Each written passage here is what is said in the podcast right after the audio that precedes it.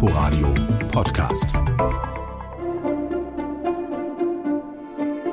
Also selbst das Modische war politisch, alles war politisch. Nur der Wettkampf dann nicht. Ne? Da geht es um Sekunden, um Meter, um Punkte und äh, da endet dann das Politische. Für viele Sportlerinnen und Sportler ist es der Gipfel ihrer Karriere, die Olympiade. In Tokio laufen gerade die Wettkämpfe, Corona-bedingt erstmals ohne jubelndes Publikum in den Sportstätten. Es ist also eine außergewöhnliche Olympiade. Aus Deutschland sind mehr als 430 Sportlerinnen und Sportler dabei. Sie alle gehören zum deutschen Team. Auch bei der Olympiade 1964, also mitten im Kalten Krieg, ist in Tokio ein gesamtdeutsches Team angetreten. Auch das war damals außergewöhnlich. Von einem echten Olympiateam kann aber eigentlich gar nicht richtig die Rede sein. Ich habe auch die Zeit genutzt, Freundschaften zu entwickeln.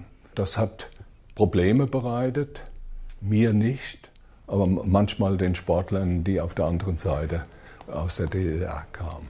Also das war absolut unerwünscht und wir wussten genau, äh, wenn wir jetzt erwischt wurden und so, das gibt Ärger, es gibt mörderischen Ärger, ne? bis hin, äh, ja, dass man aus der Mannschaft hätte ausscheiden können. Ne? Wir hatten ja keinen Kontakt auch mit den Athleten, wir durften ja nicht mit denen sprechen ja, kam keiner zu uns oder sonst was. Es war also eine ganz betrübte Atmosphäre. Schade. Beide deutsche Staaten haben damals versucht, die Spiele und ihre Außenwirkung für sich zu nutzen. Um jeden Platz in der Mannschaft, um jede Wettkampfteilnahme gab es ein Hauen und Stechen. Die Dokumentation Die kalten Ringe, gesamtdeutsch nach Tokio 1964, erzählt die Geschichte des deutsch-deutschen Teams. Thomas Grimm hat Regie geführt und ist heute zu Gast in der neuen Ausgabe des Info Inforadio Podcasts die erzählte Recherche. Für alle, für die die Olympischen Spiele in Tokio vor 57 Jahren jetzt nicht so präsent sind, warum musste es denn diese Mannschaft mit Athletinnen und Athleten aus der DDR und der BRD überhaupt geben? Es hat ja auch, was jetzt die innerdeutschen Sportbeziehungen anging, komplett Funkstille zwischen den Staaten geherrscht. Warum gab es diese Entscheidung?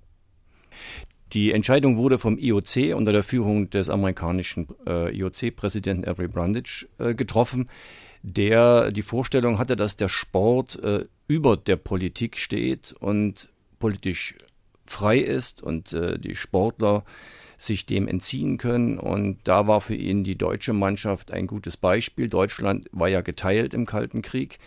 Und wenn jetzt eine gemeinsame deutsche Mannschaft antritt, das war für ihn die Vorstellung, der Sport überwindet die Politik und ihre Tiefen.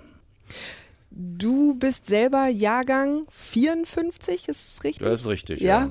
Hast du äh, diese ganzen Ausscheidungskämpfe in Ost und West, also diese Vorentscheide, welche Sportlerinnen und Sportler denn nun mitkommen dürfen zur Olympiade, hast du das damals als Kind schon verfolgt oder ist dir diese extreme sportliche Konkurrenzsituation erst später auch in der Recherche richtig begegnet? Also ich war damals zehn, es gab nur kleine Fernseher, schwarz-weiß und dann muss man wissen, dass damals ja keine Live-Direktübertragung gab, sondern das wurde gefilmt und die Filmrollen wurden dann erstmal mit Flugzeugen zu den einzelnen Sendestationen weltweit verteilt und dann konnte das äh, gesendet werden. Also die waren mindestens 24 Stunden immer dazwischen, zwischen dem Ereignis und der Ausstrahlung dann in einem Fernsehsender. Ich habe das damals als Kind nicht verfolgt. Und wann ist dir das erstmals in der Recherche begegnet? Diese sportliche Konkurrenzsituation, diese Gesamtgemengelage 1964 oder vor der Olympiade 1964? Durch die Spiele jetzt in Tokio habe ich in Recherchen festgestellt, dass ja 1964 die letzte gemeinsame deutsche Olympiamannschaft angetreten ist, dann erst wieder 1992 in Barcelona, also nach der Wiedervereinigung.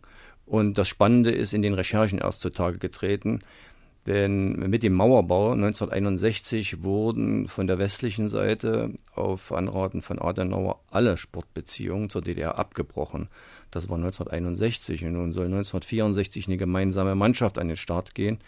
Das hat natürlich große Probleme bereitet, denn man musste über die Abbruchszenarien und Abbruchbestimmungen hinweg eine Mannschaft aufstellen. Also vorher kein Kontakt, jetzt muss Kontakt her. Und das hat natürlich, äh, wenn Sie in die Dokumente reinschauen, unglaubliche Marathons von Sitzungen hervorgerufen. Die ganzen Fachverbände mussten sich einig werden, unter welchen Regularien nun die Ausscheidungen stattfinden, vom Rudern über die Leichtathletik bis zum Handball.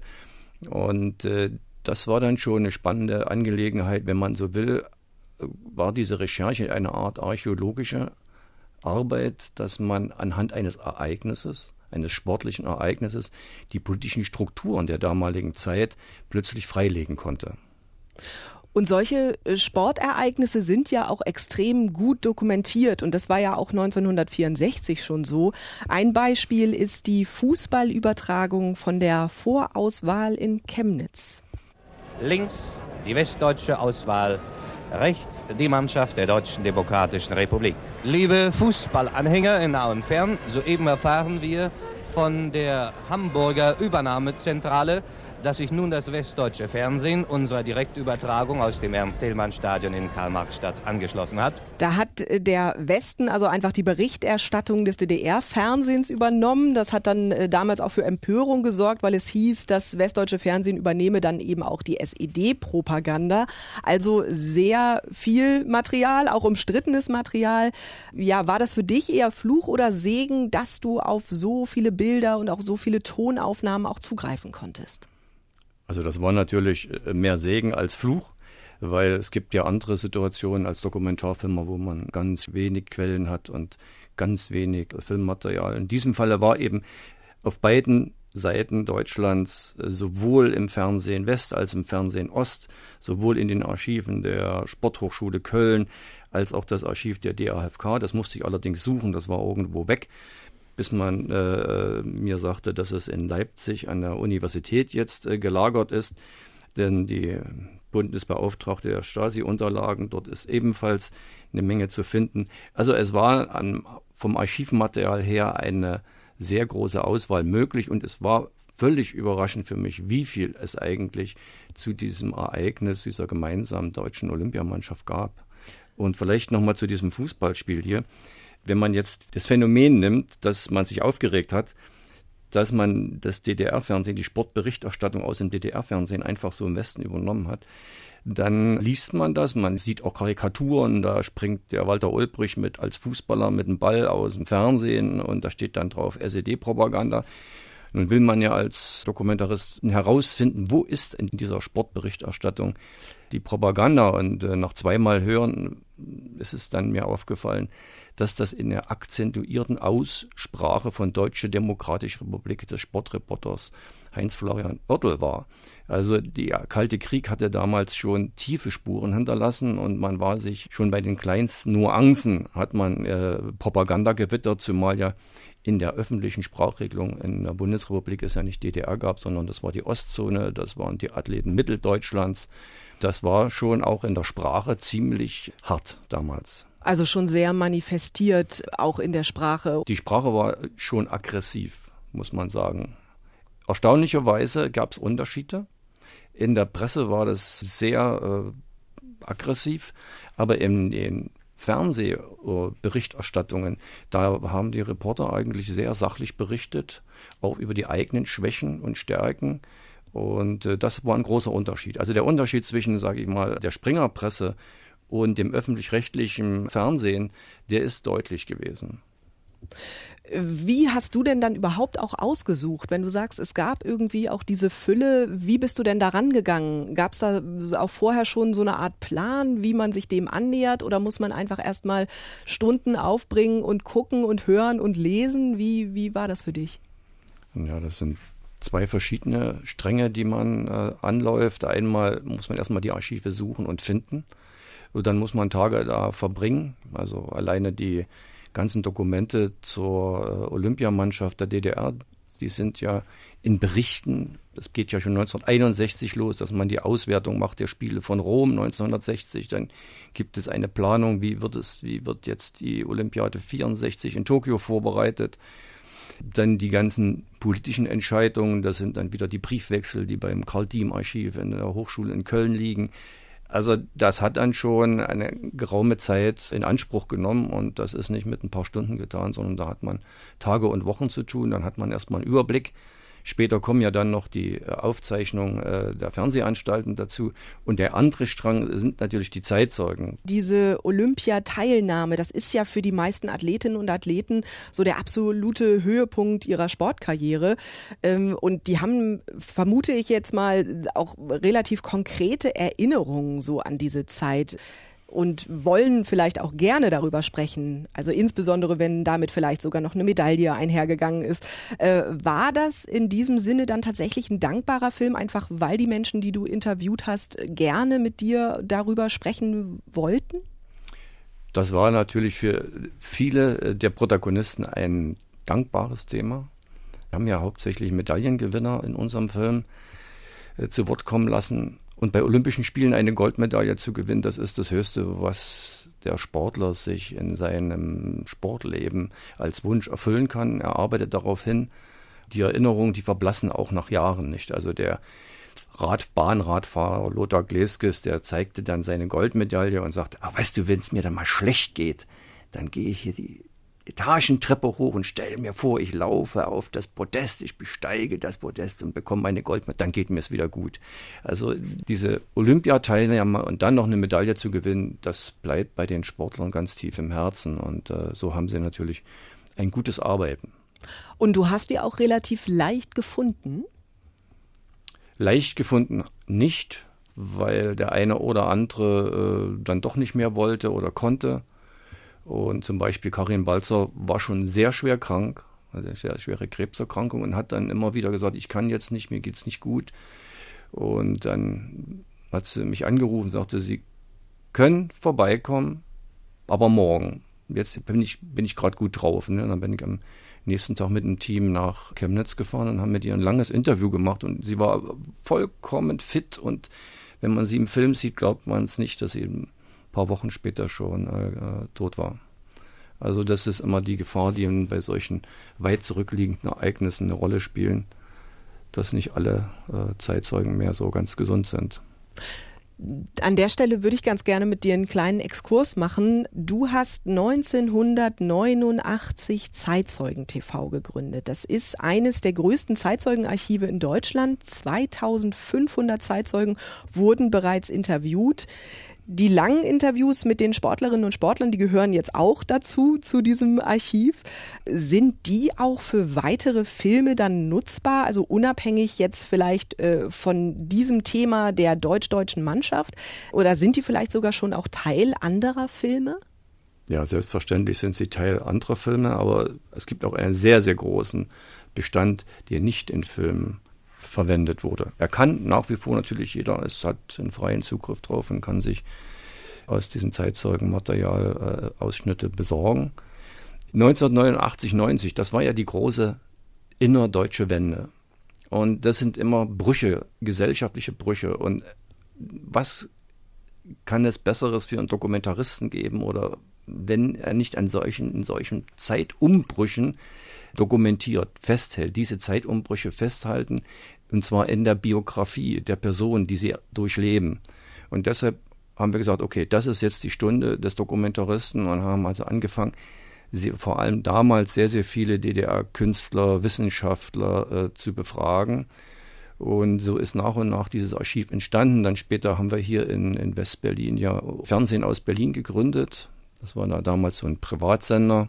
Und da habe ich dann jede Woche eine Zeitzeugensendung gemacht und so sind eben dann hunderte, Jahrtausende Zeitzeugen äh, vor die Kamera gekommen. Also ich mache einen Film nicht nur, indem ich jetzt äh, sage, okay, du erzähl mir mal drei Minuten zu diesem Ereignis, da hast du teilgenommen, sondern mich interessiert dann die ganze Person. Und deshalb haben wir die Sportler hier beim Olympiafilm zum Beispiel eben auch ausführlich über ihr Leben erzählen lassen. Wie sind sie überhaupt zu dieser Leistung gekommen? Was hat das für sie bedeutet, über Jahre hinweg diese äh, Energie aufzubringen, die Selbstdisziplin, diesen hohen Leistungsdruck. Und äh, das ist spannend, das gehört eigentlich dazu. Und so entstehen praktisch neben den Filmen noch eine ganze Reihe von Biografien, die als Beispiele dann auch herangezogen werden können über Lebensgestaltung, Lebenswille. Und so muss man das ganze äh, Zeitzeugenpaket sehen. Also das heißt tatsächlich, das ist jetzt nicht nur projektbezogen, sondern du gehst da auch bei jedem Einzelnen so biografisch ran. Richtig, jedes Interview mit einem Zeitzeugen wird größer angelegt. Zum Beispiel Lothar Kleskes erzählt eben seine Ausbildung erst zum Möbeltischler, wie er überhaupt zum Radfahren gekommen ist. Also wir nehmen die Zeitzeugen nicht als sogenannte Stichwortgeber, die also einen Film füllen, indem man äh, vorher viel Kommentar macht, äh, Archivmaterial, und dann dürfen sie drei, vier Sätze sagen, sondern ich versuche meistens, sie lebendig und als eine eigenständige Person im Film erscheinen zu lassen. Also deshalb auch ein bisschen mehr O-Tonanteil haben deshalb meine Filme meistens. Gibt es immer ein bisschen Probleme damit, aber im Großen und Ganzen ist das so ein Magenzeichen. Und grundsätzlich, wenn man jetzt mal guckt, 2500 gesammelte Zeitzeugeninterviews, dahinter stehen diese 2500 Menschen und die kennen jemanden und der kennt wiederum jemanden. Also wie wertvoll ist denn dann auch dieses ganze Netzwerk, was dahinter steht für dich und deine journalistische Arbeit? Ich habe ja über 100 Filme gemacht und kann man sich ausrechnen, wie viele Zeitzeugen alleine in diesem Film waren. Wir haben ja diese, diese große 15-teilige äh, Reihe gemacht über das Politbüro und die Honeckers und haben praktisch den gesamten Background dieser Machthierarchie vom Bodyguard über die Angestellten, die Butler, äh, die Politbüromitglieder haben wir praktisch eingefangen, aufgezeichnet. Und das ist, sagen wir mal, schon ein, ein informeller Zusammenhang, der da da ist, der schon einmalig ist. Nicht? Also sie haben dann vom Schabowski über Egon Krenz äh, bis zu den Leuten, die geschützt haben, die Personenschützer oder den Fahrer in einer informellen Gemeinschaft im Archiv liegen. Das gleiche eben für Wissenschaftler und Künstler. Also wir haben Heiner Müller, Christa Wolf. Wir haben mit diesen Künstlern lange Gespräche geführt und das ist auch eine informelle Gemeinschaft, die also an vielen Ereignissen gemeinsam teilgenommen hat, gemeinsam erlebt hat und das macht dann so ein Archiv schon besonders. Es entsteht ein Netzwerk auch über die, die bereits äh, interviewt wurden. Kommen wir inhaltlich nochmal auf den Film zurück. In der Doku wird ja dieser deutsch-deutsche sportliche Konkurrenzkampf sehr sichtbar und auch der Druck, der dann teilweise auf den Athletinnen und Athleten liegt. Das schildert die Olympiasiegerin im Hürdenlauf Karin Balzer, wie sie sich direkt nach ihrem Sieg gefühlt hat. Das Einzige, wo ich Abstand von vornherein gehalten hatte, war zum Willi Holdorf, weil ich ja genau wusste, wir hatten ja auch die Beobachter im Stadion und da kann ich hier nicht hier Freude, Freude, Eierkuchen. Na. Also das, das war die doppelte psychische Belastung. Na. Auf der einen Seite sportliche Leistungen, auf der anderen Seite hatten wir aber die psychische Belastung, überall aufzupassen, dass man nicht irgendwo reintappte. Um das nochmal kurz einzuordnen, sie spricht da an einer Stelle von Willi Holdorf, Olympiateilnehmer aus dem Westen. Der hat selbst Gold im Zehnkampf geholt. Der hat ihr nach ihrem Sieg gleich als erster gratuliert. Der schien da in dieser Situation eher unbekümmert. Also war dieser Druck und diese Abschottung für den Teil der Mannschaft aus der DDR schon nochmal eine ganz andere Belastung als für den Teil aus der BRD. Das kommt immer darauf an, in welcher Situation der jeweilige DDR-Sportler war. Die einen haben sich das sehr zu Herzen genommen, diese äh, Vorschrift mit den westdeutschen äh, Mannschaftskameraden möglichst keine Kontakte zu beginnen.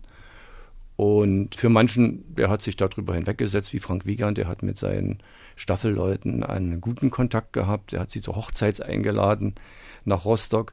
Also da gibt es auch ganz andere Geschichten, aber Karin Balzer zum Beispiel, die war schon mal in die Bundesrepublik gewechselt. Also sie hatte schon mal die sogenannte Republikflucht gemacht und sie war unter besonderer Beobachtung und äh, für sie war es, man kann schon sagen, ruinös, wenn sie hätte mit äh, westdeutschen äh, Sportlern dort intensive Gespräche begonnen und deshalb hat sie da sehr verhalten reagiert. Willi Holdorf war ja Zehnkämpfer und er hatte zu dieser Zeit, äh, war er in der Hochsprunganlage und äh, war praktisch beim Zieleinlauf direkt daneben und hat eben gesehen, dass sie wohl hauchdünn gewonnen hat und wollte und hat ihr kurz gratuliert.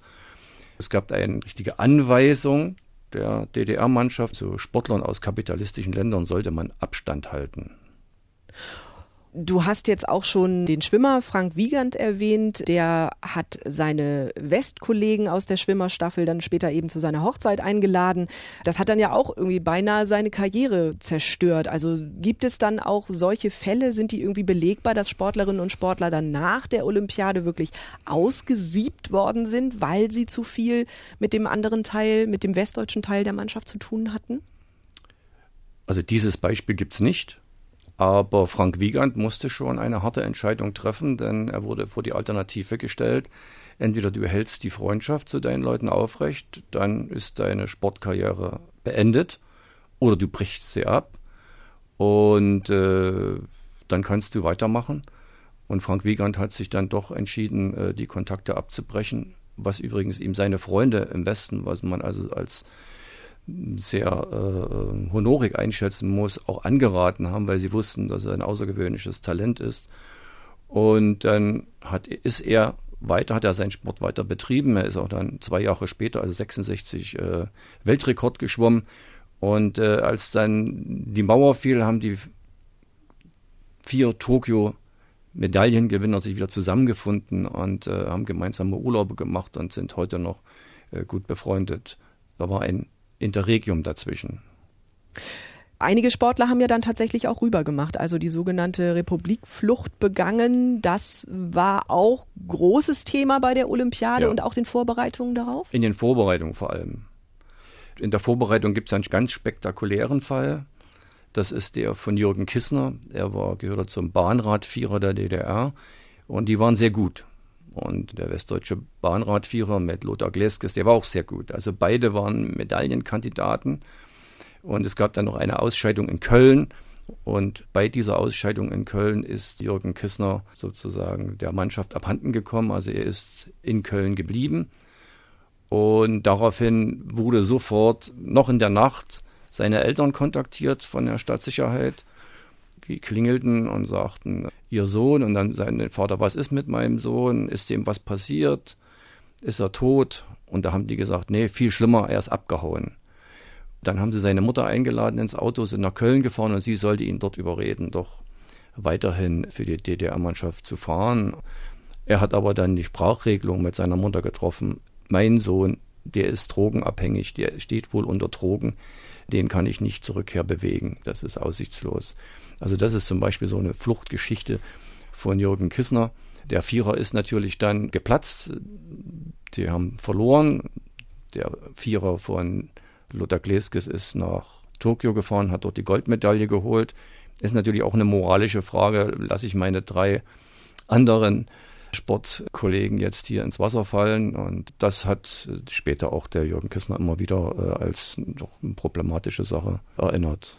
Im Grunde genommen, dieser Konkurrenzkampf, der macht ja dann auch vor nichts Halt zwischen Ost Richtig. und West. Es ist ja dann tatsächlich so, dass da so ein Wettkampf auch entsteht um die Ausstattung der Sportlerinnen und Sportler. Richtig. Also selbst, selbst das Modische ist politisch, heißt es im Film. Und das ist, wird ja eine Mannschaft wird ja ausgestattet. Das ist ja dann praktisch auch so eine Art äh, Außendarstellung der eigenen Modeinstitute. Und Adidas war der Hauptausstatter. Aber da die DDR-Fußballmannschaft zum Beispiel gewonnen hatte, die Ausscheidung, sollten sie nun von der DDR her mit ihren eigenen Schuhen, also mit der Marke Zea aus der DDR spielen. Die wiederum hatten das Problem, sagte der Fußballerkapitän Urbanschik, die waren so ein bisschen aus Känguruleder und wenn es nass wurde, dann gingen die auseinander. Da hattest du plötzlich nicht mehr Schuhgröße 42, sondern 46. Also mussten wir uns Schuhe dann doch von Adidas besorgen. Und da mussten wir dann, wenn wir angetreten sind, äh, die weißen Streifen mit Schuhcreme schwarz machen und anschließend haben wir mit der Zahnbürste wieder da gesessen nach dem Spiel und haben sie wieder weiß gemacht. Und der umgekehrte Fall ist, die Turnerinnen waren in ihrem äh, im Anspruch total unterschiedlich. Die DDR-Turnerinnen haben komplett äh, alles äh, gewonnen. Sie hatten schon den modernen Stil, den athletischen Stil äh, der Japaner äh, antrainiert, während die Westdeutschen noch so eine Art Hausfrauenturn machen. Aber Adidas hat die Anzüge gestellt und die waren steif. Die haben fast keine Luft bekommen, wenn sie die anhatten. Die konnten sie also nicht fürs Turnen verwenden. Und man hat sich auch gestritten um die, um die Fahne. Wie soll die Fahne aussehen? Dann hat man sich geeinigt, Schwarz-Rot-Gold, die weißen Ringe. welche Hymne wird gespielt. Ja, war klar, die nicht und die nicht. Also hat man äh, Freude an die oder an die Freude gespielt. Ja, Beethoven war dann die Hymne, die deutsche Hymne in Tokio 1964. Aber so sind sämtliche andere Bereiche auch zum Politikum geworden. Ja, genau. Alles war politisch.